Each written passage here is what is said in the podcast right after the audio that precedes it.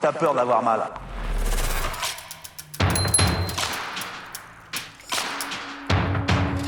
C'est une trompette.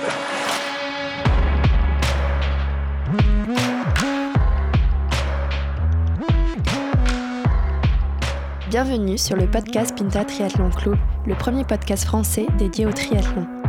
Dans chaque épisode du PPTC, vous retrouverez des interviews, des conseils et des actualités sur l'univers du triathlon. Bonne écoute!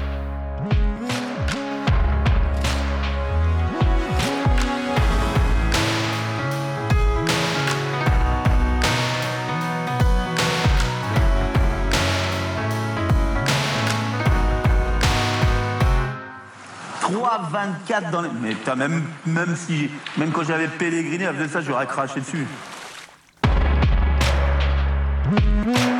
Bonjour à tous et bienvenue sur le podcast Pinta Triathlon Club, le premier podcast dédié au triathlon. Aujourd'hui, nous avons euh, la chance d'accueillir euh, un couple de sportifs engagés euh, autour de notre micro, Coco et Guigui, ou Coco Guy. bienvenue à tous les deux. vous me donnerez vos prénoms dans votre présentation un peu plus tard. Euh, de l'ultra cycling au, trip Ironman pour traverser la France. Ils se fixent des défis euh, fous euh, jusqu'à alerte, spoiler organiser aujourd'hui leur propre événement sportif. bienvenue à vous. Bonjour, merci beaucoup. Et aujourd'hui, je suis accompagné de, Mélène et, Joji. Bonjour, messieurs. Bonjour à tous. Bonjour.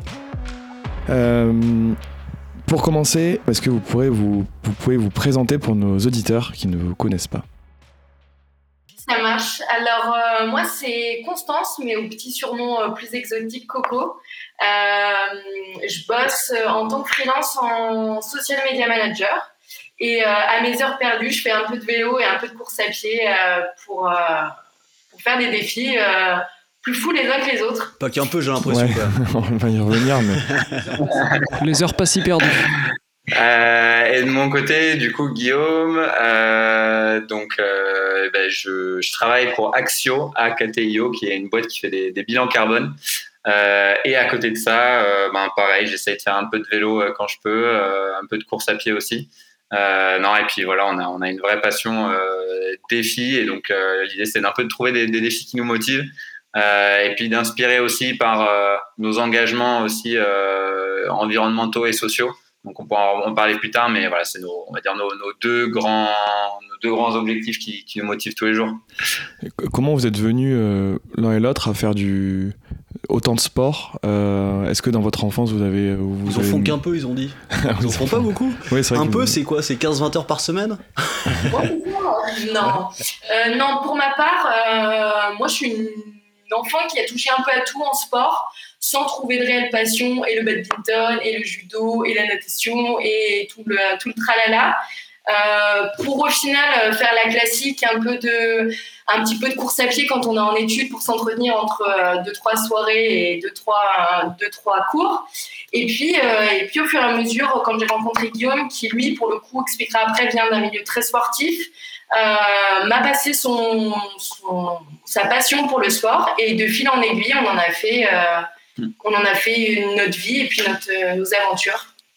Ouais, moi, depuis que je suis tout, tout, tout, tout petit, euh, je fais surtout de la natation.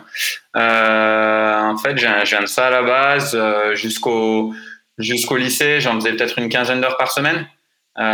J'étais dans dans un bon club en région parisienne à la fin de mes études, le, le CNO Saint-Germain-en-Laye. Et du coup, voilà, j'avais j'étais dans un groupe euh, haut niveau avec euh, un coach qui, qui allait au JO, etc. Donc, enfin, j'avais vraiment cette mentalité, euh, ouais, performance, performance. Et ça me plaisait de fou. Et après, bah, passage obligé, prépa, école de commerce. Donc là, ben, je savais plus ce que c'était que le sport. je faisais des petits 10 km ici et là et je voyais que ça marchait pas trop trop mal. Et du coup, euh, quand, quand, mon frère s'est mis au triathlon, on s'y est, on s'y est mis euh, aussi. J'ai un pote qui s'est lancé sur le défi de faire l'embraman. Donc, euh, allez, go, j'avais pas de triathlon dans les jambes avant, et puis on s'est, on s'est dit, vas-y, on va faire l'embraman ensemble. Oh bah oui, c'est facile pour commencer. Nickel. Et euh, ouais, du coup, euh, voilà, c'est comme ça que, que ça s'est fait au tout début. Pendant longtemps, je détestais le vélo. Euh, pendant, ouais, même après l'embraman, etc., je détestais le vélo. Euh, et en fait, bah, le déclic, ça a été euh, quand, quand je me suis inscrit à la Race Cross France et que du coup j'ai fait ma première sortie de 300 bandes où j'étais descendu du Vercors jusqu'à jusqu'à la Côte d'Azur à vélo. Et là j'ai vu que bah tu vois je sais pas cinq paysages différents enfin cinq régions un peu différentes. Et là tu te dis mais c'est incroyable quoi. Je peux je peux voir tout ça juste sur mon vélo en une journée. Et voilà ça ça a tout changé quoi. Là, plus, plus de natation euh, la course à pied elle est passée au second rang et puis on a préféré le vélo. Et après avec Constance du coup on a on a fait plein de voyages à vélo on pourra on pourra en reparler ouais. Est-ce que c'est ça un peu le déclic entre euh, le sport performance, entre guillemets, quand tu fais de la natation ou quand tu fais des 10K enfin, La Race Cross France, c'est une performance, hein, mais là, tu passes sur du long et sur de l'ultra, c'est plus, plus la même performance. Est-ce que c'est ça justement qui, a fait la transition Tu dis, j'ai plus forcément envie de faire du cours et de me, me mettre 100%, mais de, changer un petit peu et de voir, découvrir des choses et de ben, faire un autre ouais, En fait, je pense que c'était une manière différente de, de voir le sport mais euh, il y a toujours quand même cet aspect performance. Alors pour pas mal de personnes en ultra, euh, enfin chacun y trouve un peu son compte. Il y en a qui c'est le voyage, il y en a ça va être les, paysages, d'autres bah voilà juste se découvrir soi-même. Moi j'ai pas le cas. Enfin euh, voilà les gens qui me connaissent bien savent qu'il y a quand même ce côté performance. Un truc que je trouve ouf dans l'ultra, c'est que bah, sur ouais la Race Cross France ou, d'autres courses qu'on va faire qui vont peut-être durer quasi une semaine, bah, n'importe quel moment de la journée, que tu sois en train de manger, que tu sois en train de dormir ou quoi, tu es en train de faire une course. Et ça, ben, quand tu es compétiteur, c'est, c'est ouf. Quoi. Et donc, du coup, euh, tu vois, sur la, sur la Race Cross France, euh, je regardais euh, chaque, pause, chaque pause repas que je faisais. Enfin, j'essayais de tout optimiser. Même quand j'allais aux toilettes, je regardais combien de temps je mettais. Ok, je savais ce que c'était une pause toilette longue, une pause toilette courte. donc non, non, j'avais quand même, j'avais quand même l'aspect performance. On a eu l'occasion de, d'en prendre conscience au Bakiman Portugal et c'est vrai que nous on, on faisait pas le chronomètre, mais des fois on se disait on a pris, on a pris longtemps pour manger là quand même. C'était 3 heures l'apéro là, non C'était un peu long quoi. Mais ouais, ouais, ok. Et, et, comment, comment euh, juste question autour de, autour de vous deux avant de, de, rentrer un peu plus euh, sur différents sujets. Comment vous vous êtes rencontrés? Je crois qu'il y a le, le, Japon qui est impliqué là-dedans, c'est ça? Ouais. Et ben, du coup, moi j'étais en, échange de fin d'études euh, à Tokyo et Constance a été allée voir un pote à elle à Osaka et il se trouve que ben, était, elle était passée à Tokyo parce que voilà, c'est quand même, c'est quand même le, un des must à visiter au Japon. Euh, on s'est rencontrés dans un bar par hasard. Euh, il y avait, euh, elle, était avec son, son groupe de potes japonais, moi j'étais avec mon pote hongrois, et du coup on a parlé anglais toute la soirée. Chacun pensait que l'autre était canadien, et au bout d'un moment, au bout d'un moment, on se rend compte qu'en fait on est français. Et euh, moi, je lui dis, oh non, pas une française, euh, parce que j'étais, j'étais écœuré euh, de rencontrer une française à l'autre bout du monde. Et elle, elle se dit, putain, mais c'est qui ce con Pour qui il me prend il, est, il est hautain et tout, il est odieux. Et, et, du coup, voilà, je pense que ça, ça a fait l'électrochoc, mais c'est, il y a quand même un peu eu. en vrai, dès qu'on s'est, c'était un peu comme, ouais, un peu comme dans un film. Quoi. Dès qu'on est rentré dans le bar, on s'est vraiment fixé du regard un peu en mode coup de foudre. Et, euh, et là, bah, il, y a, il y a deux semaines, euh, j'ai demandé à Constance si elle voulait m'épouser et on est fiancés maintenant. Donc euh, voilà, quoi. Ah, génial. Félicitations. Félicitations. un peu de romance, ça fait du bien. belle histoire. Et, on aurait dû commencer par, par te souhaiter un joyeux anniversaire aussi. on aurait dû commencer par te souhaiter un joyeux anniversaire aussi, Guillaume. Donc félicitations à vous deux. parce que c'est aujourd'hui ton anniversaire, le jour où on enregistre. Joyeux anniversaire. ok. Et du coup, euh, ouais, du coup, ok, vous êtes rencontrés au Japon, passion, euh, passion pour euh, pour le sport tous les deux. Enfin, t'as transmis un peu peut-être la passion, la passion de l'ultra encore plus à, à, Constance. Et aujourd'hui, vous avez réalisé quel, quel type d'épreuve ensemble, enfin à deux ou alors vous, soit vous, êtes tous les deux en train de faire l'épreuve, soit on va le voir peut-être avec le triple Ironman qu'on souhaiterait aborder parce que c'est un peu comme ça qu'on vous a qu'on vous a connu. Euh, il y a aussi un travail euh, de l'ombre pour qu'une épreuve comme ça se passe bien de, de Constance ou, de Guillaume parfois peut-être. Euh, alors de manière générale, ouais, on non, alors les années passées, euh, Guillaume participait aux épreuves et vu que moi je débutais un peu dans, dans le sport de manière générale, euh, je faisais des petits trucs, euh, des, des, petits 10 kills, des petites sorties vélo, etc. Et on est venu l'année dernière donc vivre en Espagne.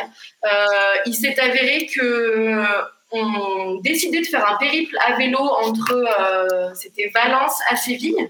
Euh, on partait pour, je crois, non, on partait à Grenade, pardon. On partait pour 10 jours, en fait, pour faire le Pico Veleta, qui est le, le sommet le plus haut d'Europe, euh, donc qui se trouve à Grenade. Le, le col routier le plus haut d'Europe. Ouais, ouais. une, sacrée ascension. Le, euh. le plus à vélo. Je sais pas si vous connaissez un peu, mais il y, a- il y a du dénivelé là-bas. Non, mais vous, n'avez- vous m'en avez parlé euh, la dernière fois, Ouais, j'ai regardé et j'ai vu euh, que c'était très très long. Ouais, c'est un, un quasi double ventoux, quoi. Ah oui. 40, 40 bandes de montée euh, à 8% de moyenne, je crois. Ouais, sympa. Petite balade. Et non, bah, juste pour compléter, du coup, ouais, en fait, on, on devait faire voilà un stage, enfin un stage de, de une semaine entre nous, quoi, euh, là-bas. Et au final, on, on a poussé jusqu'à jusqu'à Séville parce qu'il y avait un match de l'Euro là-bas. Au final, on n'est on n'est pas du tout allé à l'Euro. Et euh, arrivé à Séville, on se rend compte que la frontière avec le Portugal était pas si loin. Euh, Ouais. Et donc, on est remonté jusqu'à Porto à vélo, ce qui nous a fait, je crois, on est parti 10 jours, on a fait 1600 km. ouais, peut-être un peu moins. un petit peu ouais. moins 1400, ouais, ouais, ou 1000, quelque chose comme ça, Ouais. à la grosse. Euh, et puis euh, de là, on a commencé à vraiment euh, accentuer les week-ends euh, de droite et de gauche à vélo, ce qui nous a permis de visiter pas mal de régions en Espagne. Et puis, euh, et puis il y a deux mois de ça, euh, on a décidé de se lancer tous les deux dans la Desertus Bike donc qui était la course de 1250 km du sud de la France jusqu'au sud de l'Espagne euh, qui était pour moi ma première course, pour un peu plus comprendre euh, comment fonctionnait ce milieu-là, et puis surtout euh, pour enfin tenter l'expérience. Guillaume m'avait mis un pied dedans. C'est bien de s'entraîner, c'est bien de faire du vélo, de voyage, on va dire, à la cool bikepacking. Mais là, c'était une vraie course euh, où, euh, comme il dit, tu dois tout, euh, tu dois tout prévoir, euh, tout est compté, euh, tu vas te chercher mentalement et physiquement.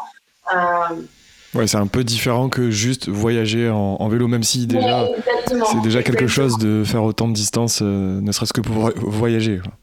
C'est clair. Ouais, ouais, C'est ouais. clair. Donc voilà, c'est comme ça qu'on en est venu là, et puis, euh, et puis euh, ça va continuer. Est-ce que ça s'est bien passé Est-ce que ça s'est bien passé pour toi, Constance Est-ce que euh, t'as envie Ça s'est de très bien passé, c'était très très cool. Euh, j'ai été mise dans l'ambiance très rapidement vu qu'on a eu des conditions climatiques euh, très difficiles. Et moi qui suis de nature très frileux, c'était mon bah, c'était ma première peur, c'était de pas tenir euh, face au froid. Et au final, en fait, je pense que tu es tellement dans la course, tu es tellement pris par la compétition que ton corps s'habitue, en fait, on va dire, aux éléments extrêmes. hein, Il y a pire dans la vie quand même. Euh, et puis, euh, et puis ouais, il y avait le côté challenging de, de vraiment réussir à aller chercher les checkpoints, d'aller chercher physiquement parce que mes genoux m'ont lâché à un certain moment. Euh, et puis, euh, ouais, et puis le plaisir dans l'effort, en fait, c'est vraiment ça qui est, qui est bizarre et que tant que tu essaies d'être, tu peux pas comprendre, mais euh, c'est le plaisir dans la douleur. C'est un peu ça, ouais, c'est un peu masochiste, mais, euh, Que tu retrouves souvent une mais fois le que souvenir est fini. meilleur derrière. Oui, oui, que tu retrouves. ouais. Souvent, c'est ouais, c'est un jour après où tu dis c'était quand même cool. C'est que sur le moment, t'as un peu de mal à apprécier. sur, ouais, sur le moment, tu dis plus jamais, putain, mais qu'est-ce que je fais je fais là ça mais-. Ouais. Mais du coup, pour, juste pour euh, resituer, la Desertus Bicus, c'était, euh, tu l'as dit, la distance pour le rappeler, juste au total C'était 1250 km de Anglette à Malaga. Ouais, on va dire Malaga. Et euh, avec Ah combien de D plus euh, au menu 12 000, il me semble. Ouais, quelque chose comme ça, ouais. Et en fait, la particularité, c'est que ça, un- donc, tu as quatre checkpoints, dont trois où c'est au milieu des déserts. Et euh, c'est toi qui fais ta, ta trace, ta route entre chaque euh, checkpoint. Ah, ok, d'accord. Ok. Et du coup, ben, qui dit désert dit euh, passage en gravel obligé, quoi. Euh, donc euh, nous, on n'a on pas de gravel, on n'a pas de moyens pour du gravel. donc euh, on était avec nos vélos de route, nos pneus de 25 euh, euh, sur les routes. Parfait. Et ben, moi, j'ai crevé tout le temps et Constance n'a pas crevé. Ouais, c'est, c'est- du coup, c'est vrai que c'est un autre niveau parce que faire sa propre trace, tu peux faire de très lourdes erreurs de parcours, euh, quitte à ouais, perdre beaucoup de temps ou devoir te retourner. Ah. Ouais, un, exemple tout bête, hein, mais du coup, vu que, bah, ouais, vu que je voulais un peu, j'ai un peu envie de voir, euh, enfin, je voulais un peu voir ce que ce que je aller par rapport au, tout meilleur, et puis, ben, je pense encore plus que, que ça, c'est d'app- d'apprendre des, tout meilleurs. Et là, tu avais des, des Sofiane Seili, euh, des Laurent Boursette, qui sont un peu les, ben, les meilleurs en, en ultracyclisme aujourd'hui en France, en Europe. Enfin, voilà, euh, Sofiane, peut-être même dans, dans le monde, quoi. C'est c'est vraiment des brutes. Je crois que je le suis Et, sur euh, Strava, il me semble. ouais. Il fait des, des- Ouais. des grosses, grosses Ouais. sorties. euh. Euh, c'est des malades. C'est ils sont Nathalie, Bayon. Nathalie Bayon côté côté Ouais. fille aussi. Enfin voilà. Et en fait, euh, euh, donc je suis parti, je suis parti avec le, le groupe de tête en me disant bah je vais je vais apprendre. Et en fait, Sofiane lui suivait sa trace. Euh, et moi, je voyais dès le début que je suivais pas ma trace, que j'étais pas bon. Euh, et euh, au checkpoint 1, là où moi j'avais 180 bornes jusqu'au checkpoint 1, je me retrouve avec plus de 200 bornes euh, parce que bah, on a suivi sa trace. Donc typiquement, c'est exactement ce que tu dis sur euh, euh, suivre sa trace ou, euh, ou euh, bah, suivre les, les, les premiers. Euh, et typiquement, bah, c'est, je pense, une erreur que beaucoup ont fait dans le, dans le petit. Enfin, que les, on était quoi, 4, 5, 6, mais euh, on, on était peut-être la moitié à avoir fait cette erreur euh, et, et de se dire euh, après cette course, ben, c'est quelque chose à parfaire, quoi. Ouais, ça doit être assez, assez, assez stressant quand même. On a, on a pu le voir avec le Buckingham Portugal. Comme tu dis, t'es es tout le temps en train de penser à ta course. Et si en plus il faut réfléchir à la trace, franchement, la charge mentale, elle est quand même, elle est quand même très importante, quoi. Ouais, et puis en fait, bon, là, tu avais la traversée des Pyrénées. Et donc, du coup, ben, en fonction d'où tu traverses les Pyrénées, c'est que c'est quand même rien à voir, quoi. Ouais, ça peut être euh, du simple au double, non? En termes de Ouais, dénivelé. ouais, exactement, exactement. Ouais, faut pas se tromper. Ouais, puis des fois tu penses qu'un raccourci est. C'est un peu plus court par là, mais en fait le, le chemin est juste pas praticable. Puis ça peut générer des grosses engueulades. Mais je t'avais dit que c'était pas passer par là. Non, mais si tu mets le vélo sur le dos et que t'escalades. Ça un vécu. Non, ça, on sait pas trop. euh, Non, non, non, on avait le GPS et Ah, tout. c'est madame dit, hein. Ouais, on était en Non, hein, Non, on s'énervait beaucoup contre le GPS par contre. Qui prévenait pas certaines cotes, euh, des passages où il y avait du 6-7%, je suis désolé, mais ça, ça, ça, le GPS il doit prévenir. Elle était pas référence. C'est pas possible. Euh, ok, donc euh, ce qui vous qu'est-ce qui vous a amené maintenant, pour parler un peu du, du triple Ironman, parler triathlon un peu aussi, on a parlé beaucoup de- d'ultra cycling, Euh, qu'est-ce qui vous a euh, poussé à vous dire euh, on va faire un triple Ironman? Qu'est- Qu'est-ce que c'est déjà? Parce que Oui, Ouais. Ah, Alors, Ouais, ouais. explique- Euh, c'est pas un format classique. Alors, en gros, Ouais, c'est un peu hors l'an norme. dernier. Comment? C'est un peu hors norme comme format. Ouais, ouais, ouais, ouais. Euh, L'an dernier, j'ai fait, euh, du coup, j'ai fait la Race Cross France 2500 km. Et deux semaines après, j'avais l'Ambraman. Euh, et euh, à la, à la, en fait, j'avais fait l'Ambraman euh, en 2019. Euh, et bon, j'étais, j'avais fini, euh, bah voilà, c'était mon premier triathlon aussi, mon premier truc un peu long, euh, dur, donc j'avais fini complètement cuit et tout. Et là, en fait, bah, je voyais que avec la RAF, vu que logistiquement, on était un peu à l'arrache parce qu'on était un peu short sur, sur le, le budget, sur l'organisation, etc. Euh, on a dormi euh, la veille euh, avec un sac de couchage sur les hauteurs d'Embrun à la Belle Étoile. Et puis voilà, on avait une voiture de location qu'on avait pris la veille. Et enfin, on a, on a vraiment fait un peu à l'arrache, quoi. Et du coup, je me suis dit, quand, j'ai terminé ce défi, je me suis dit, c'est fou. J'ai réussi à faire un Ironman, je vais pas dire à la légère, mais sans préparation spécifique. Alors bien sûr, j'avais les 2500 bornes de vélo avant, mais euh, ouais, enfin voilà. Donc je me suis dit, euh, je pense qu'un un double, je, dois pouvoir faire un double Ironman. Ouais, parce que je me suis dit, qu'est-ce que je peux faire de plus dur en fait? Toujours des trucs plus durs. et, euh, et je me suis dit, bon, en ultra, je pense que je peux faire des, des trucs de 4000, 5000 comme euh, la transcontinentale, euh, des, des, des trucs comme ça, pourquoi pas. Euh, et euh, en, en, en Ironman, euh, un double, ça doit, ça doit être jouable. Mais par contre, un triple, je sais pas si j'en suis capable. Et en vrai, je pense qu'avec Constance, c'est ça qu'on aime bien, c'est euh, vraiment, à partir du moment où on se dit, je sais pas si je pourrais finir, c'est là que c'est intéressant, quoi. Ne. Euh, et donc voilà, un, un triple Ironman, nous, ce qu'on s'est, enfin, ce- enfin, la manière dont on l'a fait, euh, c'est donc trois fois la natation, donc 3 km 8 x 3, donc euh, quasi 12 bancs. Euh, trois fois le vélo, donc de base, ça aurait dû être 540 km. Euh, et euh, trois fois la course à pied, donc trois fois un marathon, 42 km, donc 126 km. Et en fait, j'ai regardé sur Internet et il y a des formats comme ça qui existent. Il y a des championnats du monde de triple Ironman, de, de quintuple Ironman, de déca Ironman. Le problème, c'est que c'est fait sur circuit euh, fermé. Euh, donc, Ah ouais. la- Sur, Home Trainer. ouais. Ouais, enfer. écoute, c'est quasi ça. C'est la partie natation, c'est en bassin de 50. Ouais, Ouais. bah c'est Pascal Euh, Piche. donc, donc tu te tapes 12 bornes dans, dans ta piscine de 50, t'es content. Euh, la partie vélo, c'est sur des boucles de en général 9 bornes.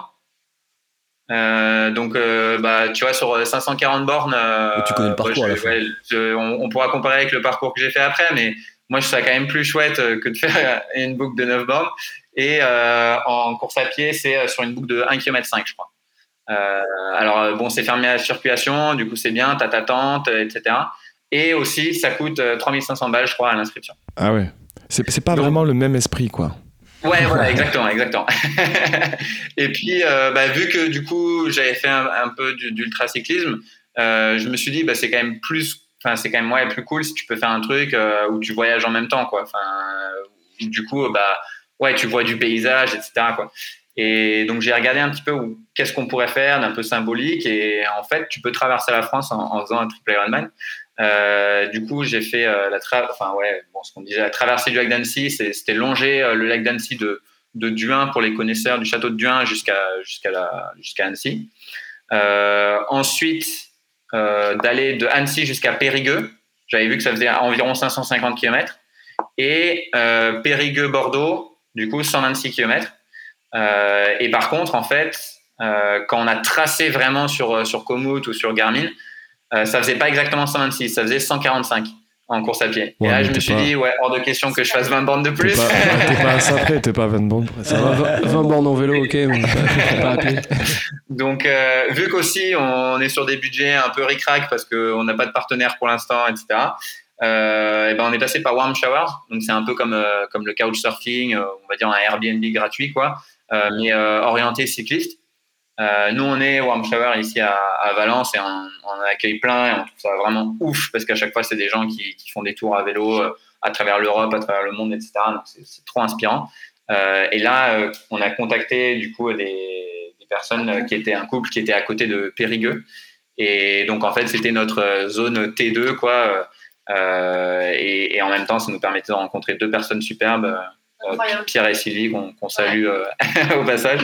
Euh, mais voilà, et donc au final, ça, sur la- le vélo, ça faisait euh, 600 bornes avec, euh, je sais même plus combien de dénivelé, euh, 5000 je crois. Euh, je sais même plus. Et euh, ouais, peut-être plus, je sais plus. Et, euh, et 125 de course à pied, par contre, ça, ouais, ça, ça c'était Ouais, non ça, négociable de- de faire plus. On a bien et, compris. du, et du coup, en arrivant à Bordeaux, ouais, pardon. Et le tout en combien de temps? 3 heures. Euh, et du coup, je vais te dire ça parce Non, que je m'en 3h30, non rappelle plus. 3h30. Avec les transitions. Enfin, moi, c'est ce que j'ai lu euh, dans la presse, hein, je sais pas. euh, Ouais, 63 heures. 63 heures. Euh, au tout début, je m'étais dit, bah ouais, objectif, tu vois, une quinzaine d'heures x 3, 45 heures. Donc je m'étais dit, allez, moins de 50 heures. Et euh, bon, c'est vrai reposer que un ouais, il y avait plein de trucs que j'avais pas, que j'avais pas, enfin, que j'avais pas pris en compte, quoi. Mais euh, bah du coup, tu t'es obligé de, de dormir, euh, enfin, plus ou moins. Euh, j'ai dormi 4 heures au total sur le, sur le week-end, donc ça, déjà, ça fait 4 heures en plus. Euh, le dénivelé, je l'avais pas pris en compte. Euh, tu fais 600 bornes au lieu de 540, donc ça te rajoute des heures aussi. Et bah, c'était le week-end où il avait fait quasi canicule, donc la Corrèze, la Corrèze sous la canicule, euh, c'était vraiment vraiment dur. donc voilà, ça, fait partie des éléments. Mais je pense que je le faisais dans ce genre de défi, je le fais plus pour finir. Alors je le fais le plus rapidement possible parce que sinon, bah, j'aurais pu faire une dormir 6 heures, etc. Mais euh, je le fais le plus rapidement possible. Mais voilà, c'est surtout de, finir qui, qui m'intéresse. ouais. Mais c'est marrant parce que dans ce que, quand vous parlez, dans ce que vous entreprenez, euh, effectivement, là, tu évoquais le, le challenge, toujours mettre la barre un petit peu plus haut et se dire, ah, je sais pas si on peut le faire. Et du coup, bah, ça donne envie d'aller le faire. Mais il y a aussi une forme d'impréparation, je trouve. Euh, alors, évidemment, vous avez la capacité euh, physique, enfin, vous ne lancez pas non plus euh, n'importe comment. Mais il y a ce petit côté, là, tu disais, ben, j'avais pas, pas regardé, voilà, j'avais pas regardé les dénivelés, j'avais pas machin. Euh, T'as Ouais. dit tout à l'heure aussi pour la désertion de Bacchus, je crois, euh, d'autres, d'autres éléments de ce type. La trace. Voilà, c'était inhérent à la course. Mais, euh, mais en gros, voilà, de ce, ce petit côté un peu euh, euh, d'impréparation qui rajoute peut-être un petit côté aventure, quelque part, qui rajoute un, euh, un, petit, un petit peu de piment. J'ai l'impression que, est-ce que c'est pas quelque chose que, que, que vous recherchez aussi finalement? À la base, je pense que avant même le sport, quand on s'est rencontrés, on se rejoint sur le côté aventure, euh, entre guillemets, avec vraiment des grosses pincettes. On est des aventuriers. hein. Euh, on a commencé euh, en euh, chacun, avant même de nous rencontrer, en faisant du backpacking, Guillaume faisait du stop, moi je voyageais dans les pays avec mon sac à dos de droite et de gauche. Donc c'est peut-être pour ça qu'aujourd'hui, encore quand on prépare les quand on les prépare les épreuves, Oui, euh, on a ce côté très freestyle parce que euh, c'est en nous et ça nous bah, ça nous excite un peu l'imprévu de devoir euh, bah, être dos au mur si vraiment il y a un gros problème. Euh, ça fait partie de. Ouais, moi je vais, je vais quand même pas mal mitiger.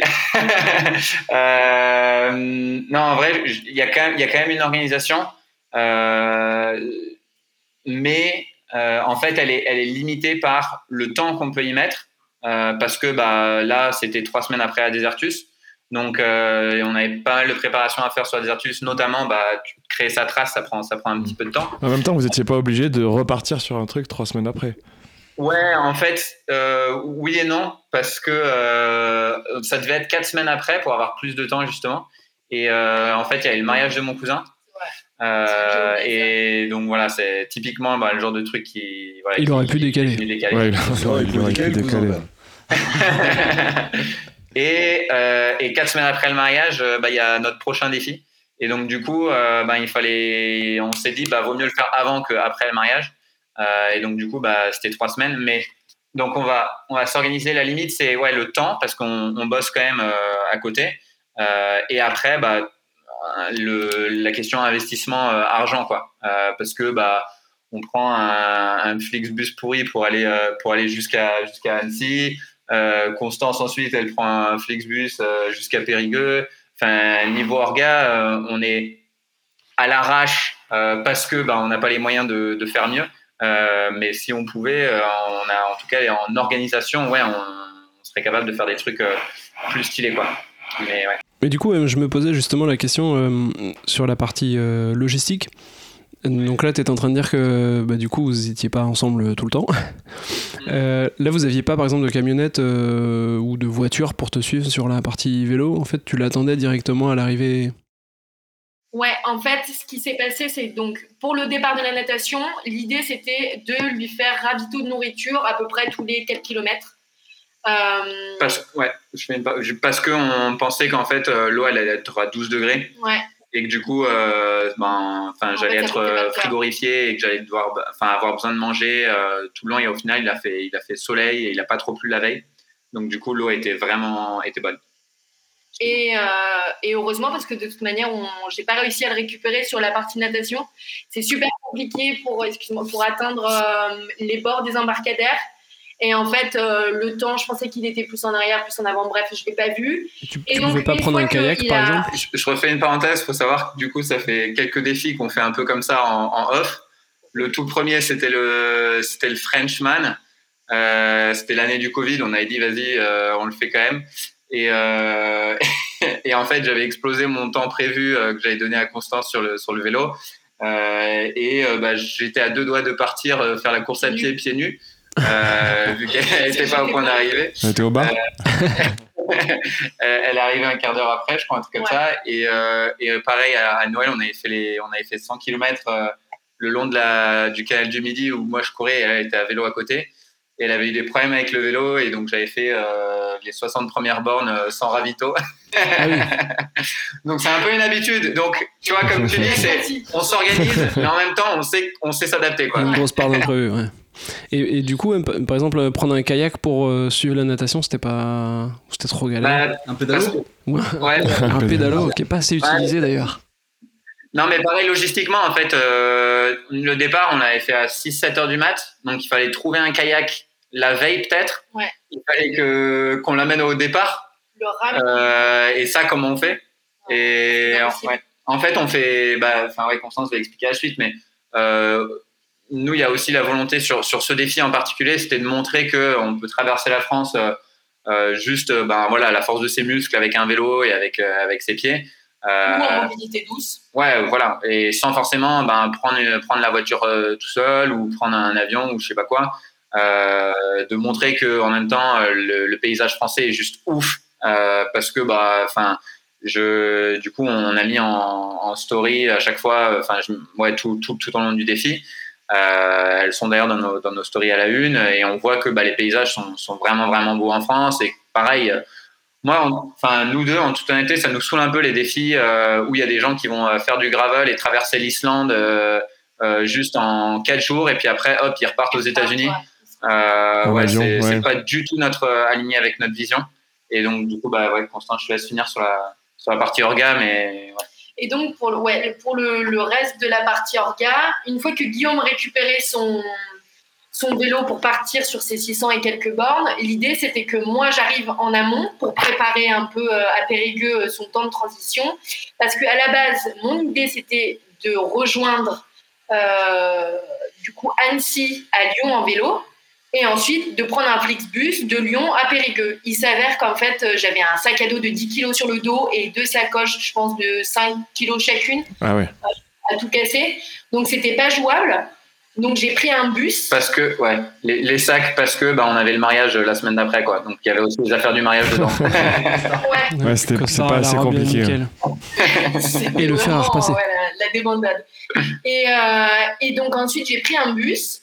Euh, qui m'a emmené jusqu'à Périgueux. Et en fait, le warm shower où on se trouvait, c'était pas Périgueux même, c'était à 45 km à Surac de Ribérac, au fin fond de la Dordogne. Ouais, c'est ça. Euh, très très beau d'ailleurs, très ouais, très charmant. Euh, et donc là, euh, j'ai euh, préparé, on va dire, cette partie de 126 km sur la partie alimentation, parce qu'en fait, on est vegan, donc c'est quand même quelque chose qui n'est pas à prendre à la légère. Sur tout type de défi, typiquement sur le vélo, bah, tu peux pas t'arrêter, commander un burger en deux-deux ou une pizza ou truc ou machin, faut prévenir. et donc là, l'idée, c'était de vraiment mettre en avant le, aussi le bénéfice euh, des fruits et légumes. Et donc, il s'avère que sur les 126 km de course à pied, on s'est nourri, et en l'occurrence toi surtout, euh, on s'est nourri que de fruits et de légumes. Concombres, pommes, tomates, euh, mm. des trucs qui apportent et de la fraîcheur et de l'eau et de la vitesse. Enfin, mm. le combo, combo parfait, quoi. Ouais, pas de, plus de, plus de barres et plus de gel. Pas de tout transformé. Et ça, niveau, niveau nutrition, ça va peut-être, ça, ça, ça, va probablement être un truc à creuser sur les, sur les prochains défis d'ultra, mais Ouais, on, pareil, dans les, dans les prochains défis, on se pose la question de faire un. Est-ce que c'est possible de faire tu vois, un Ironman avec euh, juste des fruits et des légumes de saison mm. euh, et locaux quoi Ça peut être un truc intéressant et nous, c'est un peu notre vision du sport de demain. quoi. Attends, sur tout le vélo, t'as mangé que des fruits et des légumes? Sur la deuxième moitié du vélo. Ah ouais. ouais. Et, et sur toute la partie course à pied. Génial. Et donc, ouais, donc euh, là, c'est quelque chose que vous avez rajouté par-dessus euh, en se disant euh, au dernier moment Ah bah tiens, l'alimentation, on va la faire comme ça. Ouais, ouais. Ouais, je en fait, j'ai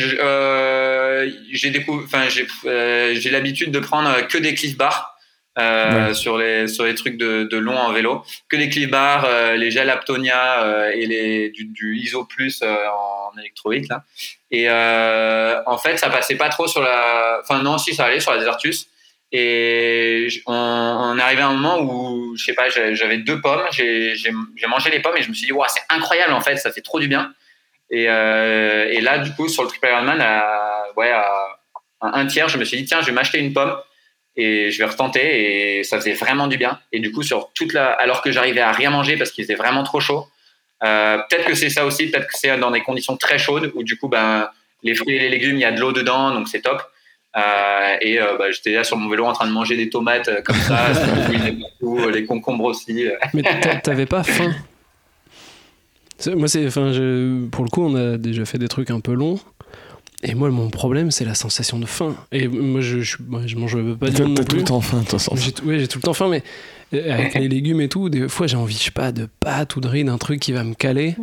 Et j'ai besoin d'un truc un peu plus, je sais pas, c'est peut-être euh, plus dur à mâcher ou j'en sais rien. Sur le Biking Man, les bananes, je sais que j'aimais bien, mais j'aurais pas pu en manger tout le temps. Et des fois, on se passait 2-3 bananes en une heure, mais j'avais faim après. En vrai, le sentiment de satiété, il va plus vite avec des légumes et des fruits que. Bah, enfin, moi, je sais qu'une pomme, par exemple, ça m'ouvre l'appétit. Après, j'ai faim. Ça, rafraîchit et tout. Mais une banane, ça te cale plus. Je sais pas, je sais pas si c'est psychologique ou. Enfin, voilà, mais le côté, euh, putain, j'ai envie d'un truc euh, un peu plus. Brocolis. Des brocolis. non, mais je sais pas, tu sais, sur les légumes, il y a peut-être des trucs un peu plus. Je sais pas, peut-être des pommes de terre. Sur la, au T2, du coup, euh, Constance, elle m'avait préparé euh, énorme, énorme plâtré de pâtes. Euh, donc, je sais pas si. Enfin, tu vois, j'ai mangé trois, enfin, j'ai mangé trois assiettes de pâtes. Donc, je suis pas sûr que c'est tenu les, toute la journée non plus, tu vois. Non. Euh, mais je pense que dans ces conditions-là de chaud, en fait, euh, où t'as pas envie de manger, t'as pas envie de manger grand-chose et pas grand-chose passe, bah dans, en tout cas dans ces conditions-là, maintenant je sais que ça passe. Après, est-ce que dans toutes les conditions ça passe, tu vois? C'est, ça va être intéressant d'étudier ça. Quoi. En fait, je pense que ce qui aide aussi sur ce genre d'effort qui est long, c'est les cycles où, entre guillemets, tu te forces à te nourrir et à boire, en fait. Et typiquement, euh, tu buvais toutes les 15 minutes ou toutes les 10 minutes à peu près. Je pense que c'est ce qui a joué euh, pour éviter euh, des crampes. La nourriture, pareil, il mangeait des dattes, des trucs un peu sucrés.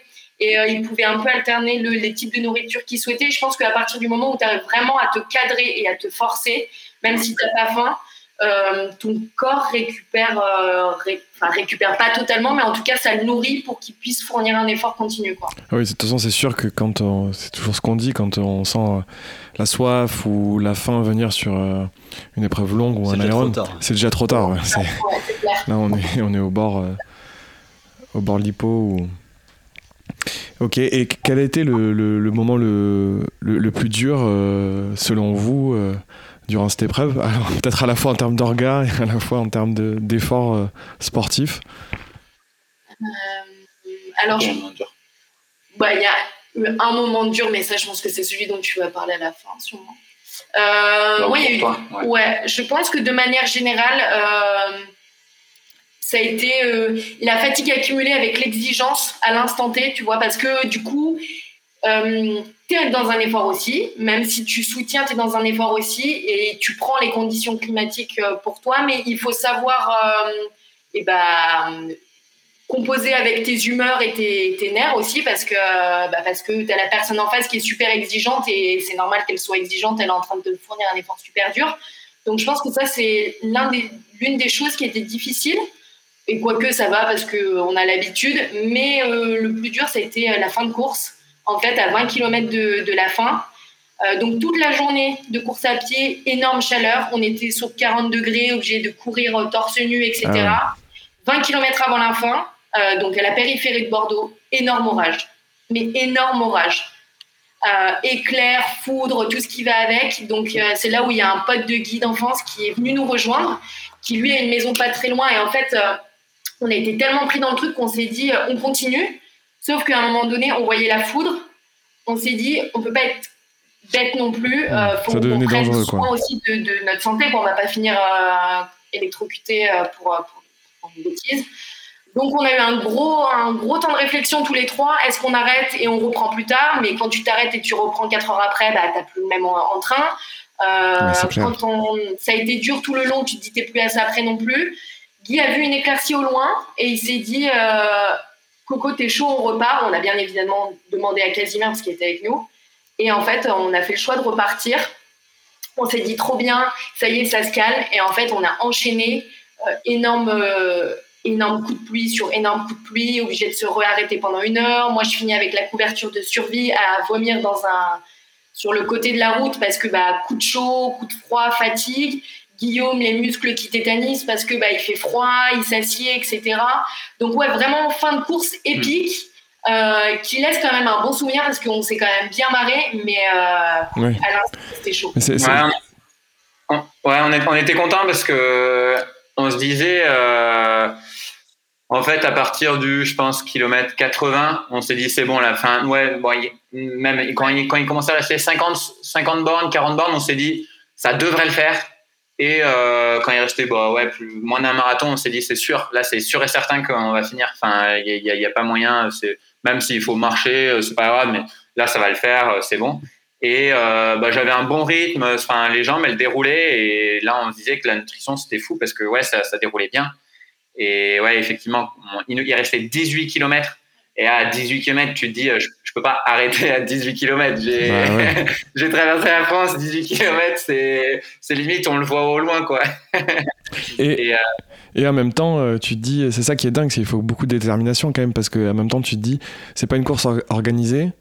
Alors, je dis pas que c'est plus facile euh, euh, d'abandonner. Enfin, une course orga- organisée, tu te dis, euh, bon, quand même, il faut que j'aille jusqu'au bout. Là, tu te dis, bah, c'est juste nous.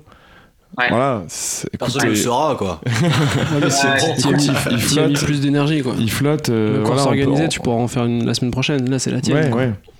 Ouais. Ouais, Ouais. mais quand même, je sais pas, avec, euh, sans avoir la structure de course, etc., tu, quelque part, je trouve que la structure de course peut aussi te motiver à te dire, allez, je vais jusqu'au bout, tu vois, je peux pas. Et là, il faut, je trouve que ouais, vous avez eu beaucoup de détermination quand même pour euh, vous dire, euh, ben, on lâche pas, on continue, euh, et on va jusqu'au bout. Ouais, exactement. Ouais, ouais, ouais. Mais bah, pour la, pour la, enfin, voilà, pour la, sur, sur ça, euh, la copine du coup de mon, de mon pote qui a, qui a fini. euh, donc mon pote, j'avais fait son, j'ai couru son premier marathon euh, du coup à, à Noël. Et donc là, c'était un peu sa manière de, pour lui de me rendre l'appareil. De te remercier. et, et du coup, sa pote, au moment où elle, où elle revient vers nous, parce qu'elle était repartie, elle revient vers nous parce que nous, on, on commençait à trembler de froid. Euh, et ben, elle dit, elle, dit à, sa mère avec qui elle était, euh, tu vas voir, euh, je suis sûr que Guillaume, il, il va pas vouloir s'arrêter, il, va finir le truc. Donc c'est, enfin ouais, comme comme tu dis quoi, c'est c'est une question de détermination quoi. Mais je pense qu'avec Constance, on, ouais, on, savait que d'une manière ou d'une autre, on, allait, on allait le finir quoi. En fait, euh, en vrai, flemme de t'arrêter à 20h. Euh, tu rentres à la maison, tu prends ta douche, tu te chauffes, t'es trop heureux et tu te dis à 23h, allez mon pote, il pleut torrent dehors parce que t'as une chance sur deux qu'il continue de pleuvoir.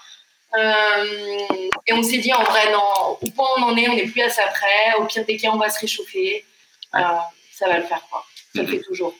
Ouais, c'est sûr qu'aussi près du but, euh, Ouais. abandonner aussi près, c'est c'est compliqué. Est-ce que vous avez quelques anecdotes euh, un peu à nous, à nous partager sur, ce, sur cette folle aventure du triple Ironman? Euh, J'imagine Ouais. que Guillaume, tu as dû rouler de nuit, voire courir de nuit. Enfin, je sais pas, euh, il doit y avoir des, des moments un peu particuliers peut-être que vous aimeriez nous partager? Ouais, ouais, euh, bah, plus, plusieurs euh, sur. euh, bah, du coup, la, moi, la Corrèze, ça m'a traumatisé. Je, suis, je pense que je suis pas prêt de retourner en Corrèze avec la, avec la chaleur et le fait que ce soit euh, que des, des petits villages. euh, euh, bon, et c'est c'est aussi, je pense, parce que c'était la canicule, mais tout était vide en fait. Et pendant, je sais pas, pendant peut-être 6 heures, euh, je, je voyais pas une épicerie, rien. C'était vraiment le, ouais, un, un, un Le espèce désert. de désert français, quoi. C'était hallucinant. Et euh, donc, euh, bah, j'ai fait une pause dans une rivière parce que euh, il fallait que je me refroidisse aussi. Donc ça, c'est typiquement le genre de truc où en fait, quand j'étais dedans, je me dis, putain, mais t'es en train de perdre du temps. Et en, et en fait, je pense que pour des personnes qui qui se rendent pas compte, ils se disent, oh ben en fait, il est en train de faire euh, son défi à la légère, il se permet même une petite pause euh, plouf euh, dans la rivière. En fait, tu le fais parce que c'est nécessaire et parce que ça va te permettre de gagner du temps sur le reste de la course, quoi. Ouais, ça te C'est un peu contre-intuitif, mais voilà, ça c'est une petite anecdote. Tu parlais des, de la partie nuit. Euh, J'ai fait une, une, du coup bah, ma sieste sur la partie vélo euh, de- d'une heure et demie euh, à un endroit qui s'appelle Saint-Éloi-la-Glacière. Et je me dis, tiens, c'est marrant, ça s'appelle Saint-Éloi-la-Glacière, c'est marrant, hop, je dors et tout. Et, je- et, je découvre le lendemain qu'en fait, ça s'appelle Saint-Éloi-la-Glacière parce que c'est une des villes les plus froides en France. Et euh, j'étais frigorifié pendant la nuit, je me disais, putain, quand même, ça caille. voilà. Et je euh, m'attendais à cette chute-là, je sais pas pourquoi. et, euh, et après, bah, nous, ce qu'on dit souvent sur, bah, c'est, je pense, une des raisons pour lesquelles on adore l'ultra, c'est que c'est, vraiment des rencontres. Et on, on rencontre des personnes de fous. Du coup, quand j'ai appris quelques semaines avant que, sur, que le lac d'Annecy il allait être à 12 degrés, j'ai contacté euh, Mathieu Whitwood, que vous connaissez peut-être, qui a fait le défi euh, du lac Titicaca. Ouais. Euh, Oui. ouais. Avec, Et euh, donc, Théo prêté, Curin et quelqu'un d'autre. Ils étaient trois, non? Ouais. Ouais, euh. Théo Curin et Malia Metella, ouais. Maline Ok. Mettel. et, et, euh, et qui lui est, est vachement engagé pour l'écologie aussi. Donc, il m'a- c'est lui qui m'a prêté tout le matos sur la, sur la partie natation, euh, parce que sinon, je sais même pas comment, comment j'aurais fait. Euh, donc, euh, incroyable, euh, incroyable rencontre. Euh, juste après Saint-Éloi-la-Glacière, à, à 5 heures du mat, donc il faisait encore nuit, il y a David, euh, un des concurrents de la, de la Desertus Bicus, que moi j'ai accompagné sur la fin, qui là m'a dit bah, Tu m'as accompagné sur la fin, c'est ma manière de te remercier, je vais faire. euh, euh, je vais faire des bornes avec toi. Et puis, euh, il avait prévu avec sa, sa femme un petit déj dans, euh, dans sa voiture euh, au bout de 20 km. Ah, Royal, Royal. bien. Ah, bah. Incroyable. Pierre et Sylvie de, nos, nos- nos- qui nous ont accueillis en warm shower, c'était incroyable. On a croisé d'autres personnes du, du monde de l'ultra à, à Saint-Émilion. Et puis, bah, mon pote qui nous a rejoint sur la fin et un de mes meilleurs potes aussi qui m'a fait la surprise à Bordeaux de finir les derniers kilomètres avec moi à vélo alors que le mec est de Grenoble de base. Donc ouais. ouais c'est beaucoup de beaucoup d'émotions et je pense que c'est dans les rencontres qu'il y a le plus d'émotions. Quoi. Vraiment, c'est vraiment fou. Ouais.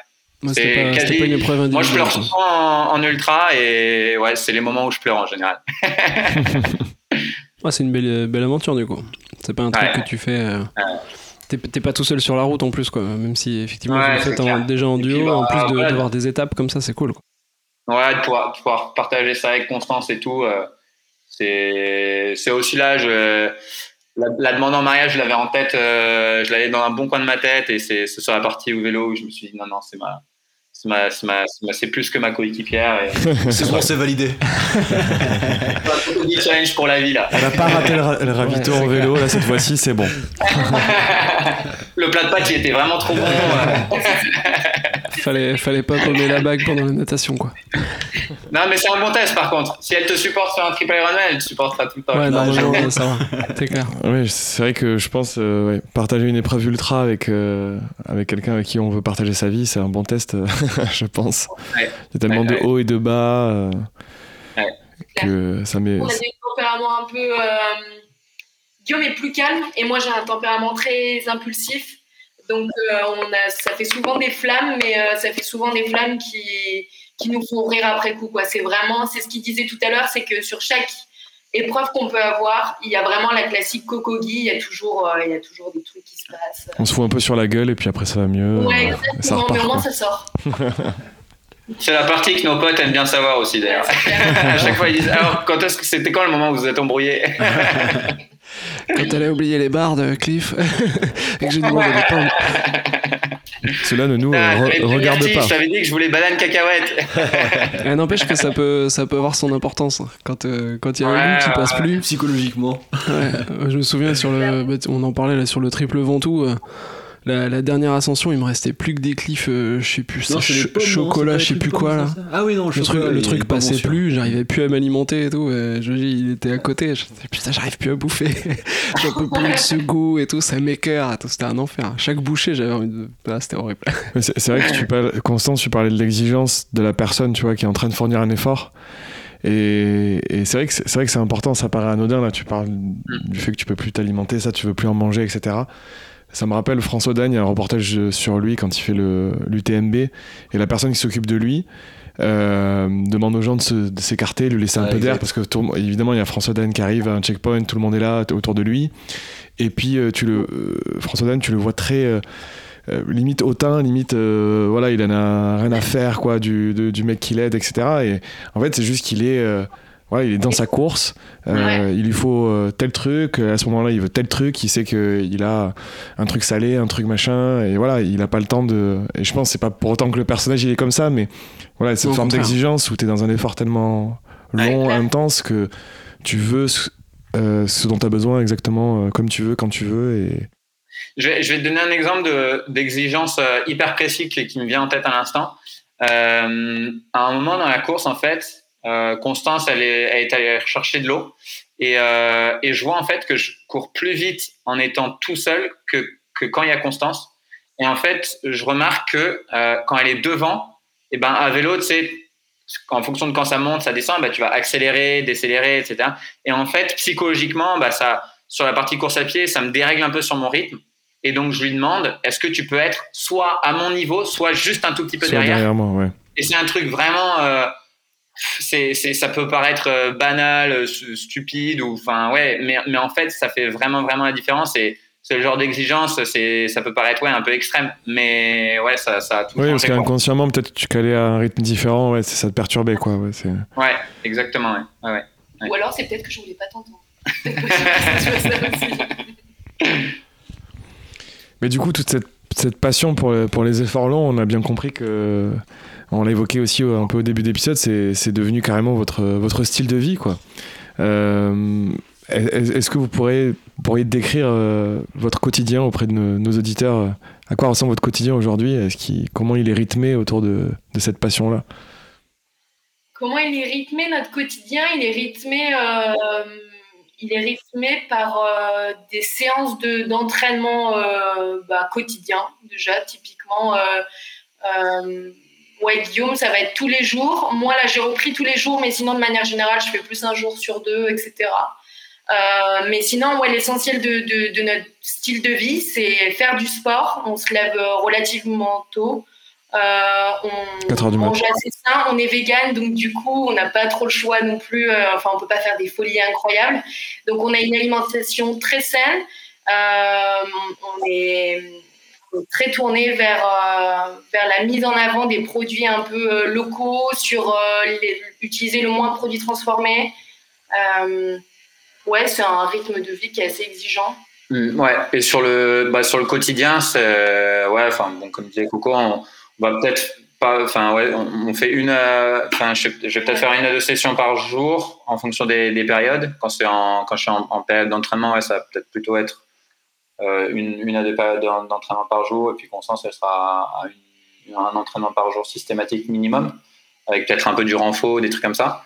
Et, euh, et après, bah, journée de taf, quoi. Hein, c'est il y a, y a aussi les il y a aussi les. Euh, il y a ça aussi. le travail. Ah, oui. L'essentiel, c'est le sport, etc.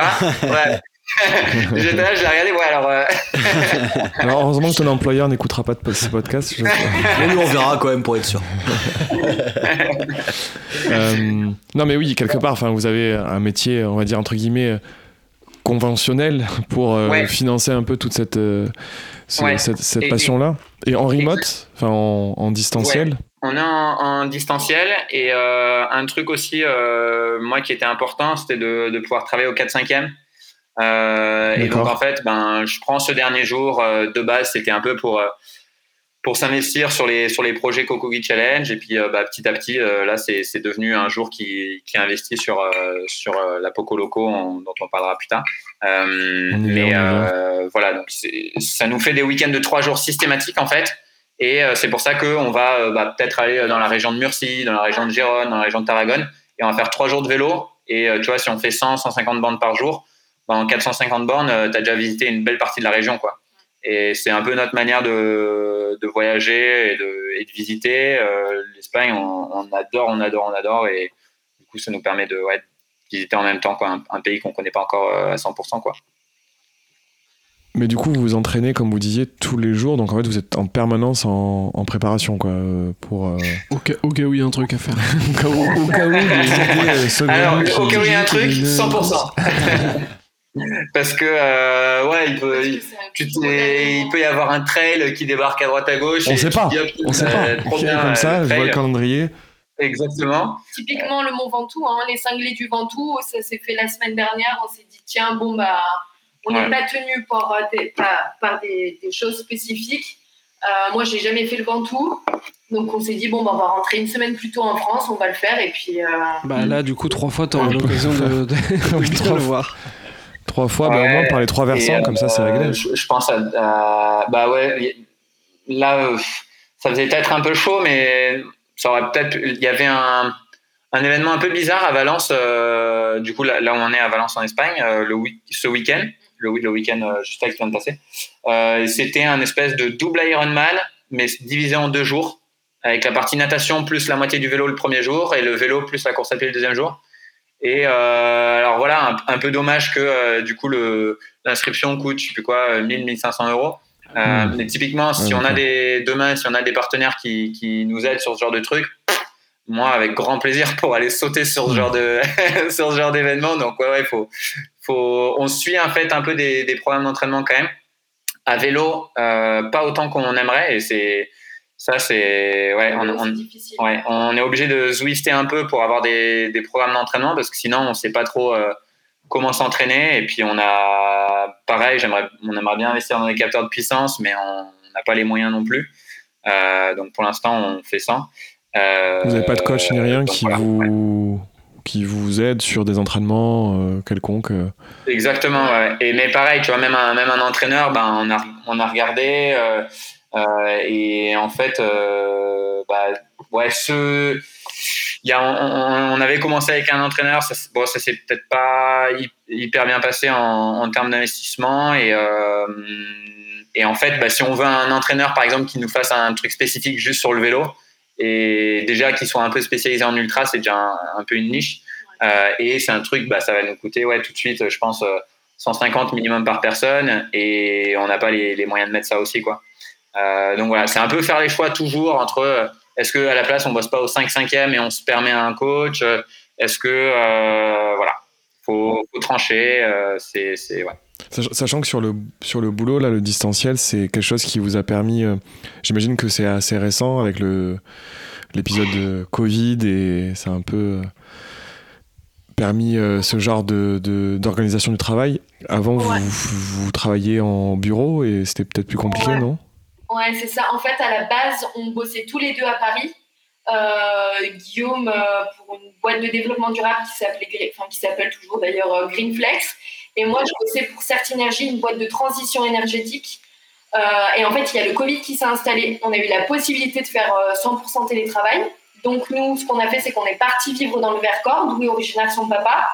Euh, donc, on y a vécu pendant un an. On a retrouvé le plaisir, entre guillemets, d'être 100% libre. Bien sûr, tu fais ton travail, mais le reste du temps, tu t'organises comme tu veux.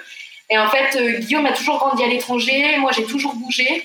Et, et on s'était dit, même au tout début, on s'est rencontrés, euh, un souhait commun, c'était de repartir vivre à l'étranger. Euh, on a passé ces un an dans le Vercors, on s'est rendu compte qu'on arrivait plutôt à bien gérer le travail à distance. Euh, on a demandé à nos entreprises respectives s'il était possible d'aller travailler à l'étranger parce que c'est tout un schmilblick différent de la France. Il s'est avéré qu'ils ont dit non. Et en fait, nous, c'était bah, non aussi de notre côté parce que c'était un choix qu'on avait fait de partir bah, de partir à l'étranger. Donc on a posé des missions. On est venu s'installer à Valence et euh, le temps de savoir un peu dans quoi on voulait se relancer, Guillaume a retrouvé une entreprise euh, en développement durable, du coup euh, pour faire de la compensation, enfin carbone, pardon. Et, et, moi, je me suis lancée en market parce que j'ai fait des études de marketing il y a quelques années et que voilà, ça, ça coulait de source entre guillemets quoi. Ouais, c'était assez courageux du coup de partir en démissionnant euh, sans, sans, trop de filet de sécurité. Ouais, c'est ça. Et du coup, euh, comment est-ce que vous conjuguez cette, euh, bah, cette volonté d'avoir un, un, impact le plus faible possible sur, sur la planète et le sport? Parce que c'est vrai que bah, souvent il y a des courses un peu partout à travers la France, l'Europe et un peu plus loin même.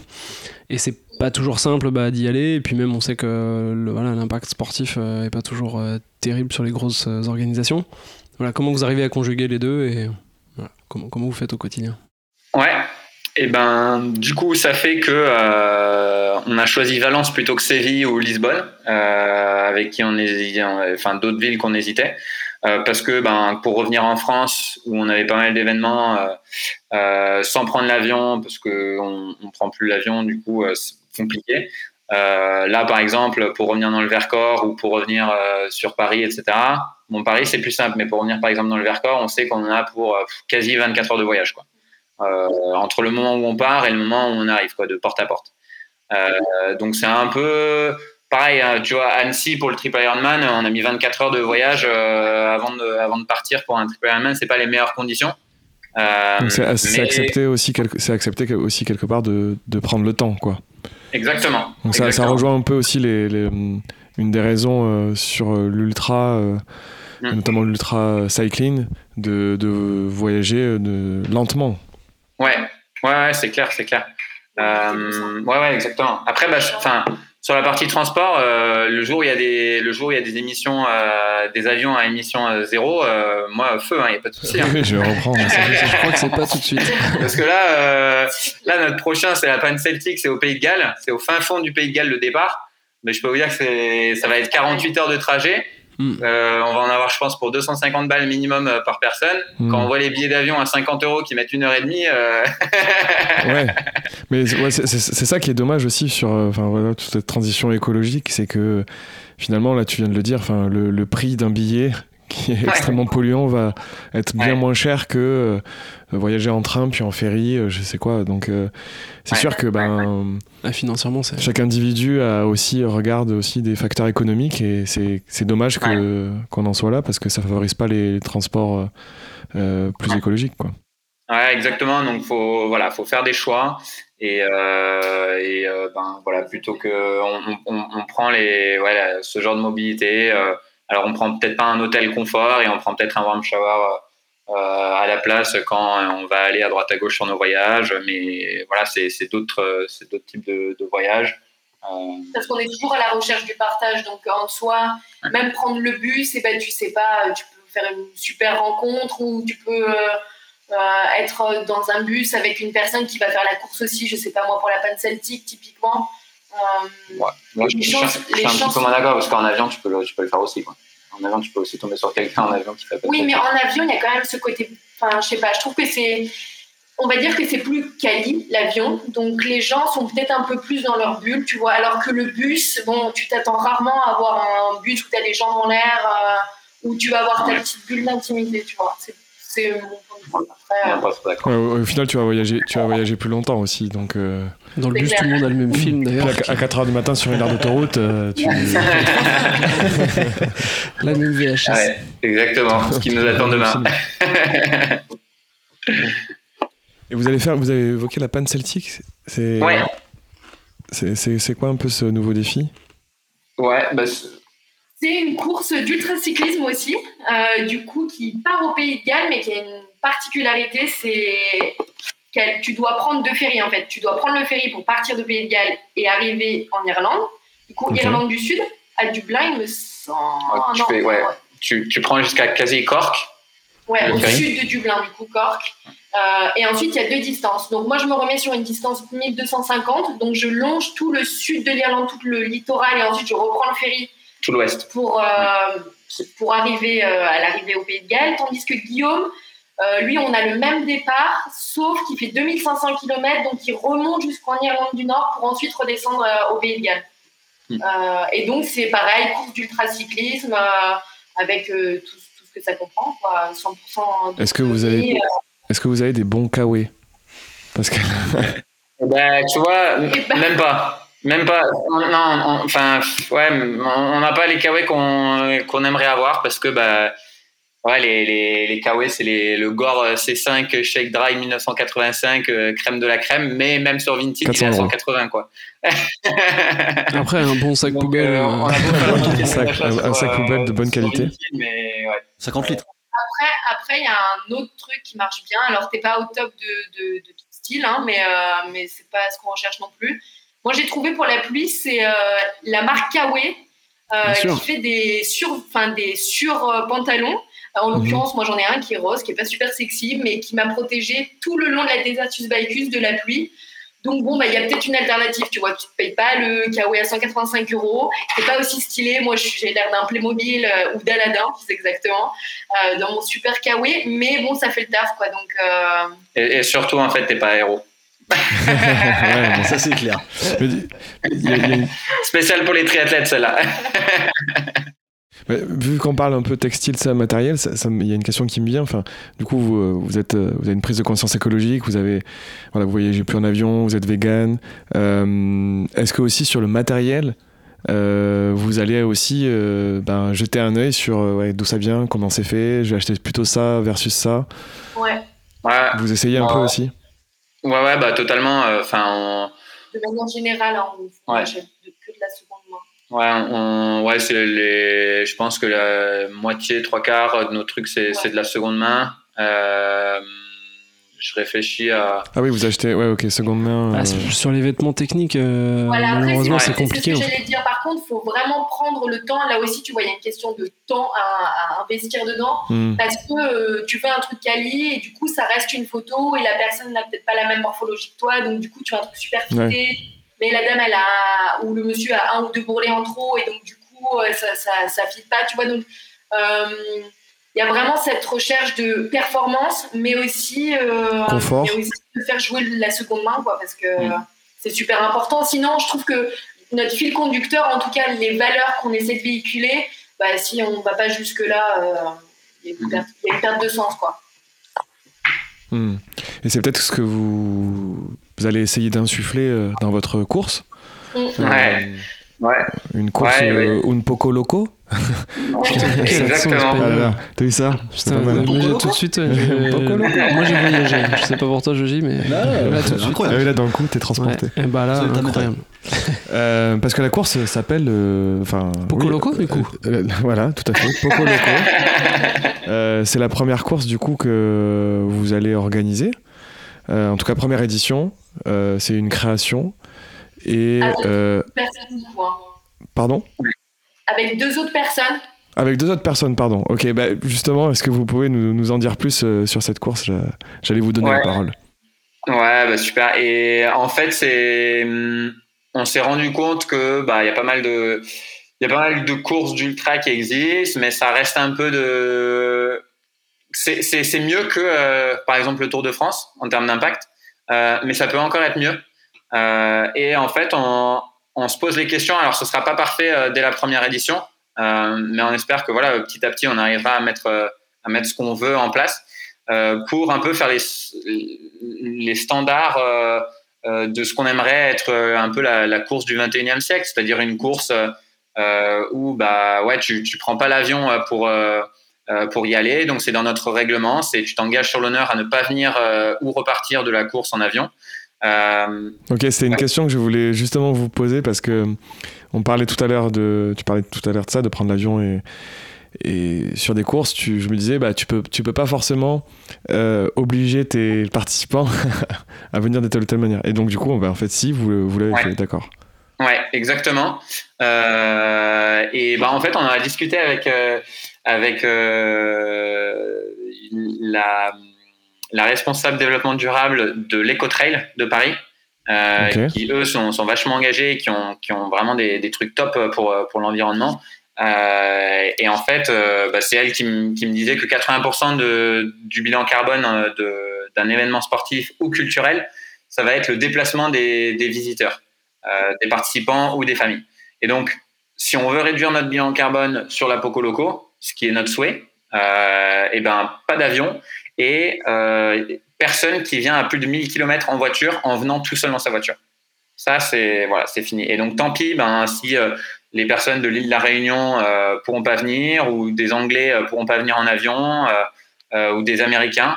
On voit qu'en trail, c'est en train de se faire. hein. Il y a des, il y a, je crois que c'est Xavier Thévenard qui est Qui un petit peu la- maintenant, Kylian Jornet aussi, euh, qui, Ah, Kylian bah, refuse de- d'aller à l'autre bout de la planète pour faire des trails.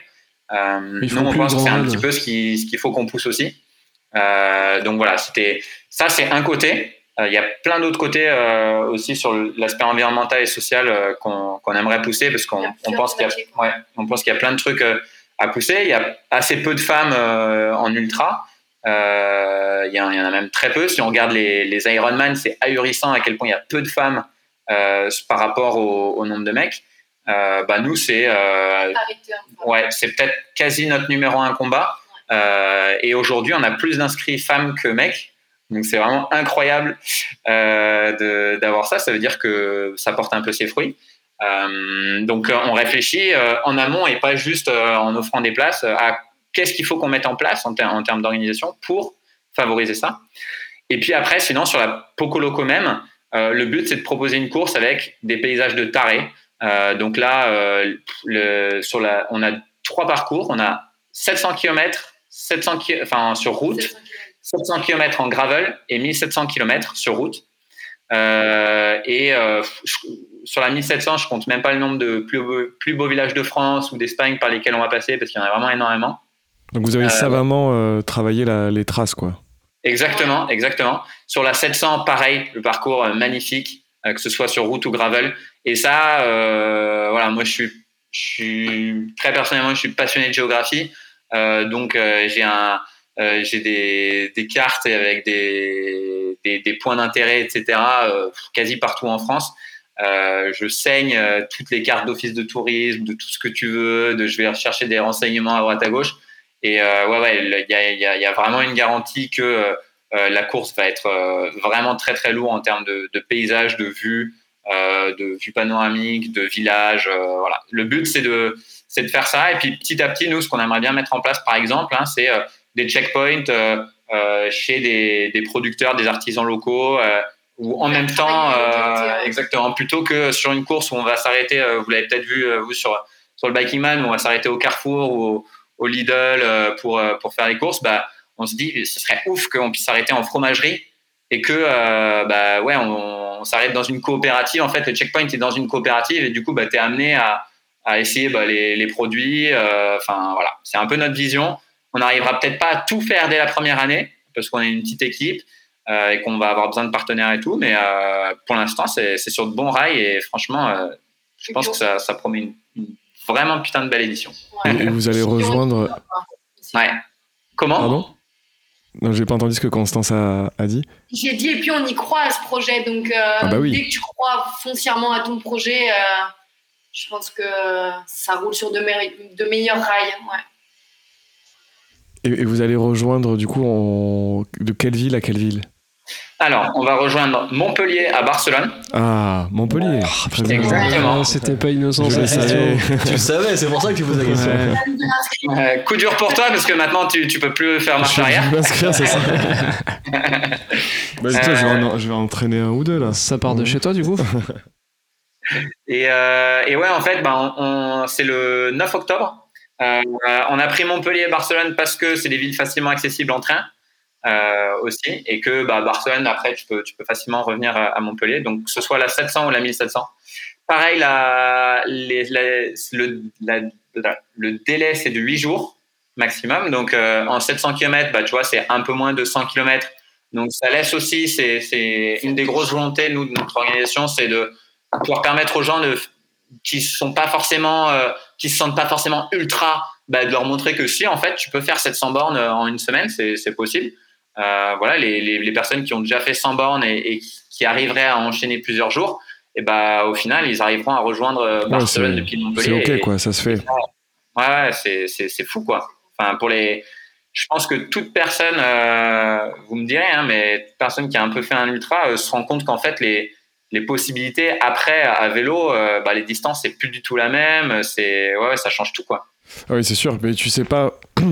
si tu le fais pas pour une, une première fois, tu sais pas que tu es capable de faire ces distances-là sur toute une Ouais. journée.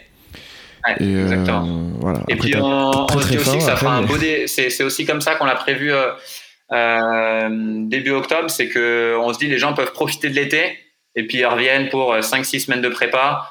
Euh, voilà, ils ont bien profité. Ils se sont ils sont pris des, des bonnes pintes avec euh, avec le Pinta Club. Euh, et puis euh, et puis euh, ils se remettent en septembre tranquillement et puis voilà début octobre. Et c'est encore les beaux jours aussi. Ouais. Donc, du coup, tu vois, tu vas pas, Oui. normalement, hein, sauf, euh, sauf cas extrême, mais tu vas pas avoir un temps euh, horrible. Donc, euh, tu vas avoir le temps de vraiment profiter de la beauté des paysages et, euh, et au moins, euh, tu touches et les gros compétiteurs, on va dire ceux qui vont vouloir bombarder pour faire le moins de temps possible et ceux qui ont aussi l'envie de s'inscrire à une course. euh, mais pour être en détente, euh, profiter du paysage, s'arrêter en terrasse, manger des tapas typiquement. Donc c'est vraiment le côté, ça touche tout le monde.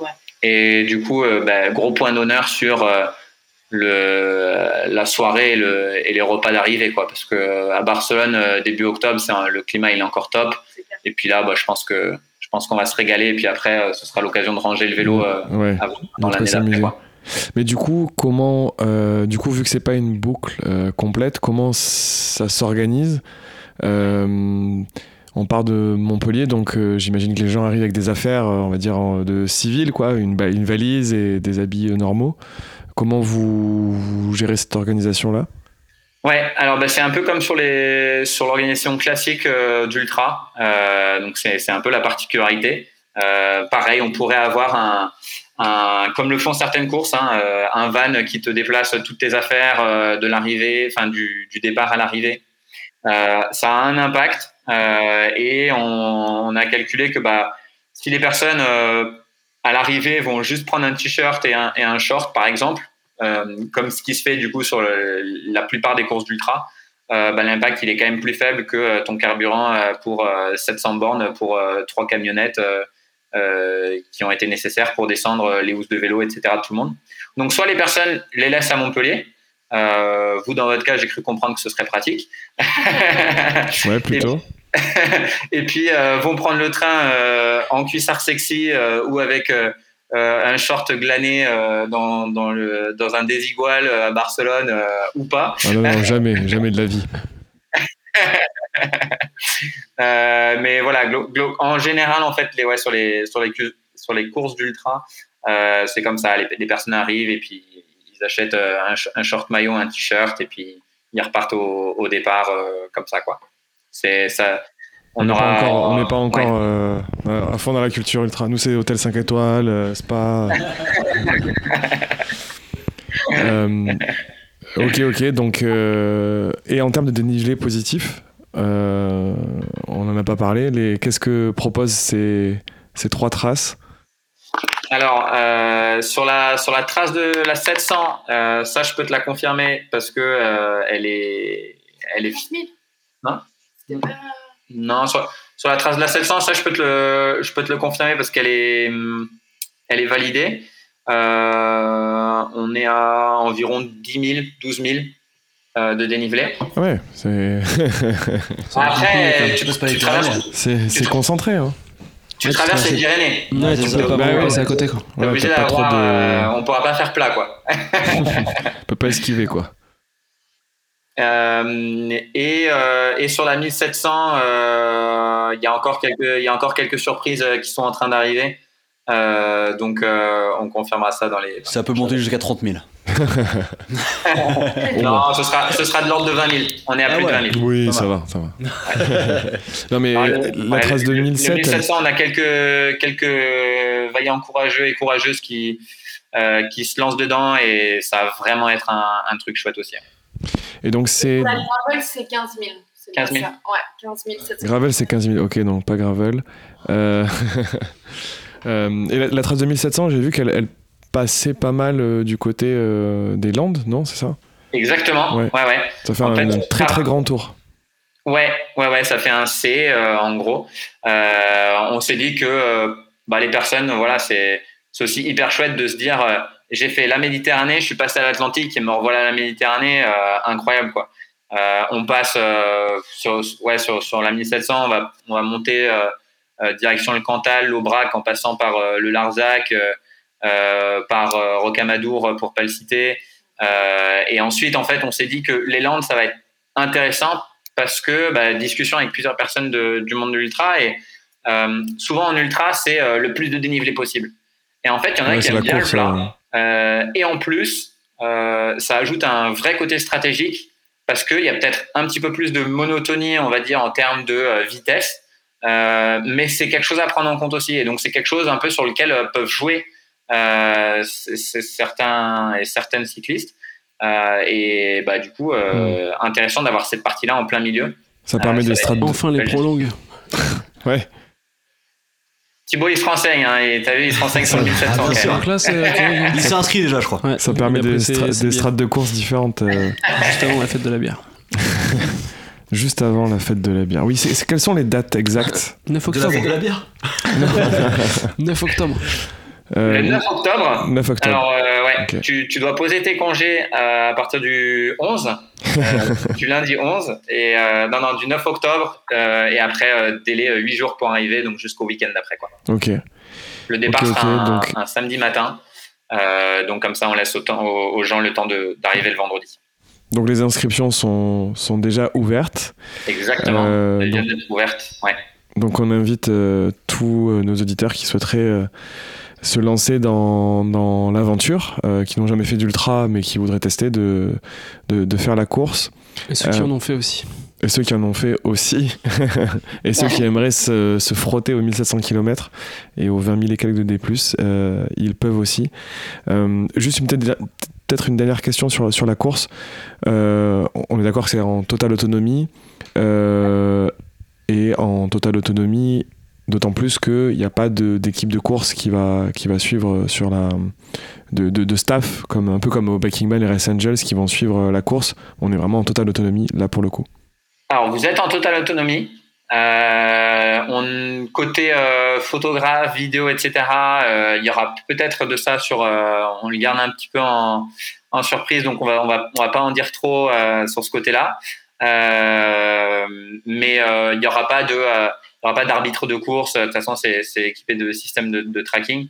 Euh, donc voilà, il n'y a pas de, non, non, a pas d'arbitre de course. Euh, vous êtes en, autonomie, ça veut dire euh, pour pour peut-être des personnes qui nous écoutent et qui qui qui savent pas trop, c'est vous vous arrêtez quand vous voulez manger, dormir, boire, ce que vous voulez, et vous avez le droit en fait de manger où vous voulez à partir du moment où tous les autres participants et participantes peuvent avoir les mêmes les mêmes opportunités.